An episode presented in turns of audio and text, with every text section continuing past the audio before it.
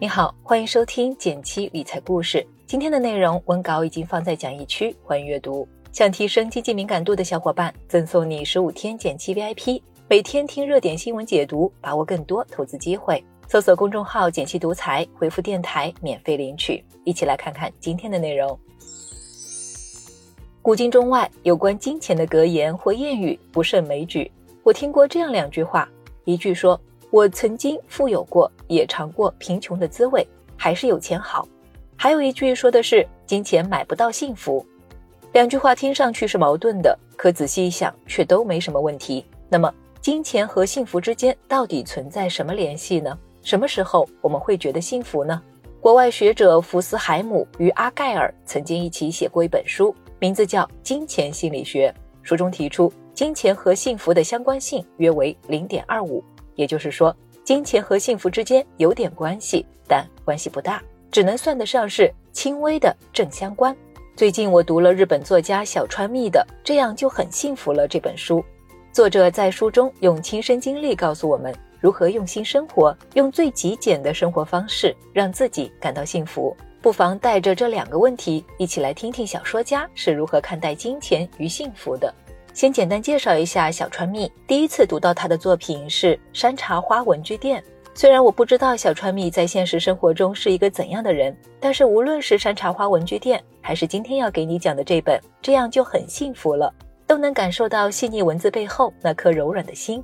在他看来，如果生活越简单，那么你的生活就会越富足。书中最主要的第一个幸福生活法则就是提倡断舍离生活技巧。减法式生活，提升生活质量。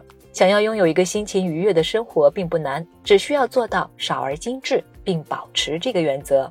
小川蜜用最简单的十二个生活法则和七个喜悦秘诀，让我们懂得如何在旅途中、生活中用有限的物品共享简单生活的幸福。你可能也经历过一到大促时间就想给家里添点生活用品的时期，买完没多久，发现东西就闲置了。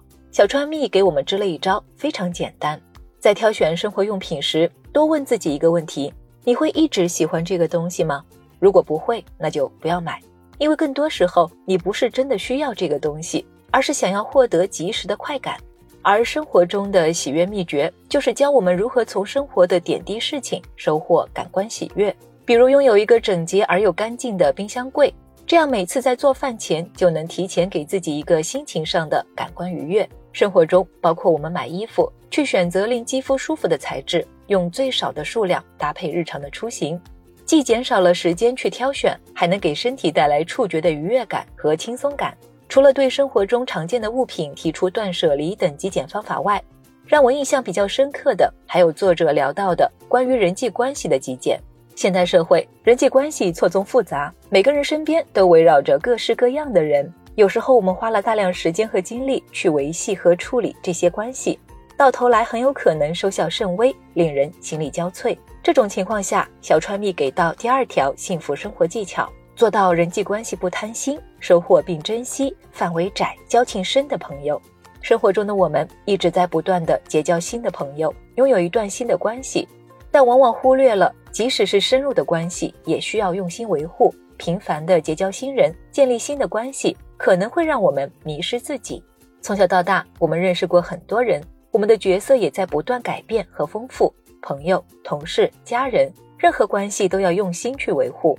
有时候，拥有深入的关系远比拥有众多的关系重要。小川蜜说：“从认真购买每一件物品开始，从珍惜和朋友的每一次交谈开始，这样就很幸福了。毕竟，随着年龄增长，我们会越来越清晰地知道自己真正喜欢什么。随着年龄增长，手边喜欢的宝物越来越多，发掘可以长久相处的宝物也是一件非常美好的事。不知道大家生活中有没有这种感觉呢？无论是刷微博还是看短视频，哪怕是淘宝购物，在大数据的作用下，总是给我们呈现类似而又重复的内容，久而久之就让人产生一种厌倦。有时候接收过多重复枯燥的信息，容易令人无感疲惫，敏锐度也会降低。在书中，小川蜜就建议我们可以适当减少电视和网络的接触。电视或网络往往一投入便无法自拔，必须学会与他们适当的相处。所以他在书中提出，如果你的生活中也有某些事物格外花时间，或是容易沉迷，最好先想想怎样的接触频率才适合自己。最后一点想要分享给你的小技巧，就是建议你对人对事都以自己的节奏为优先。为什么要特别提示这一点呢？有人问斯多葛学派创始人芝诺：“谁是你的朋友？”他回答：“另一个自我。”这个斯多葛学派呢，是古希腊的四大哲学学派之一，也是古希腊流行时间最长的哲学学派之一。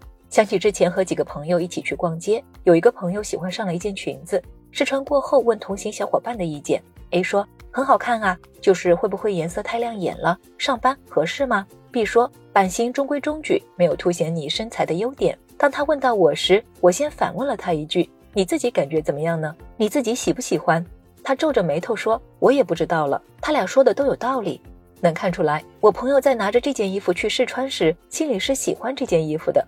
但听了两个小伙伴的意见后，他却犹豫了。其实他犯了一个大家很容易犯的错误，把自己的真实感受和别人的意见看重顺序搞反了。舒服与否是主观的判断，每个人的标准不尽相同。朋友 A 之所以会在意颜色亮眼与否，是因为他工作的地方一般要求着装要正式稳重。朋友 B 一直很注重保养身材，所以才会从版型角度去考虑。不仅是买衣服，生活中无论对人对事还是对物，不妨先问问自己的感受。我们每个人都有自己的经历和背景，不同的外貌、个人价值和成就，因此我们可以花更多时间了解自己，创造独一无二的故事。关于这样就很幸福了这本书中令我印象深刻的生活技巧，今天就和你先分享到这里。感兴趣的话，也推荐你在闲暇的时间翻一翻作者小川蜜的其他作品。看完这本书，我最大的感受就是，我们缺少的从来不是幸福，而是发现幸福的眼睛。回到开头的那个金钱和幸福的关系有多大的问题，在我读完这本书后，也有了自己的答案。我想，之所以金钱和幸福的相关性只有零点二五，正是因为人生的本意是幸福，而不是金钱。所以，带上你那双发现幸福的眼睛，一起去感受平凡生活中幸福的瞬间吧。好了，今天的内容就到这里了。如果今天的内容对你有用，点个赞鼓励我吧。别忘了根据音频开头的提示，免费领取十五天减气 VIP 哦。听懂最新投资机会，比别人更快一步。